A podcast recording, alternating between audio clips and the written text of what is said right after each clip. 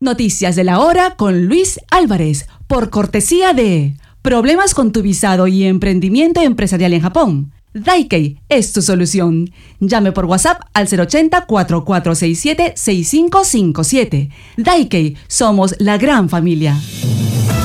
Atención al pronóstico del tiempo para este miércoles 21 de febrero en Japón.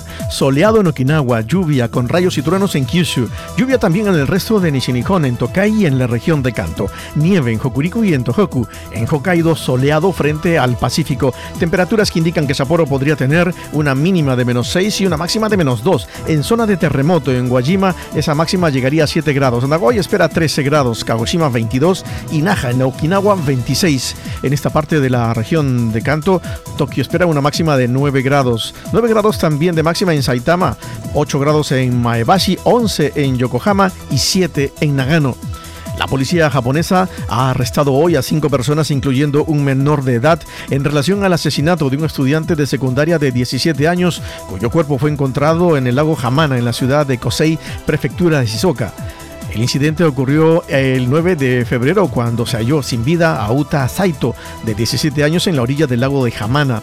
La causa de la muerte de Saito fue por ahogamiento, aunque también tenía múltiples contusiones en la cara y en varias partes del cuerpo. La policía anunció hoy que había arrestado a cinco personas, incluido Neo Horiuchi, de 21 años, bajo la sospecha de secuestro y agresión. Saito había dicho a su familia que se iba a jugar con algunos amigos la noche del 4 de febrero, pero desapareció después de visitar la casa de un amigo en Hamamatsu temprano por la mañana del 5 de febrero.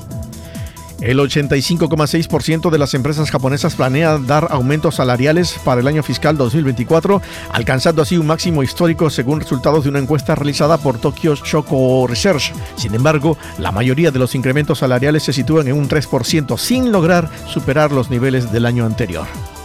Mientras tanto, el comediante japonés Hitoshi Matsumoto afirmó que no hay prueba objetiva que sustente que haya obligado a una mujer a tener relaciones sexuales según la demanda que ha presentado contra Shukan Bunshun, la revista que publicó varios testimonios que acusan al artista.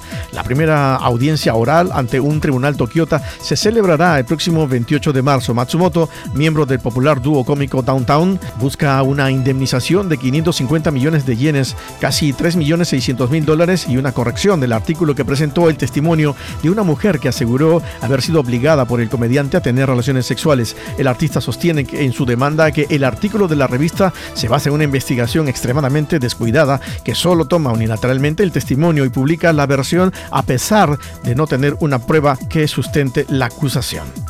Tipo de cambio en Tokio por cortesía del Banco de Brasil. Remesas al Perú y el mundo con practicidad, economía y seguridad. Vamos con el tipo de cambio en Tokio. El dólar se compra a 150,38 yenes y el euro a 161,94 yenes. Fueron las noticias de esta hora en Super Tokio Radio.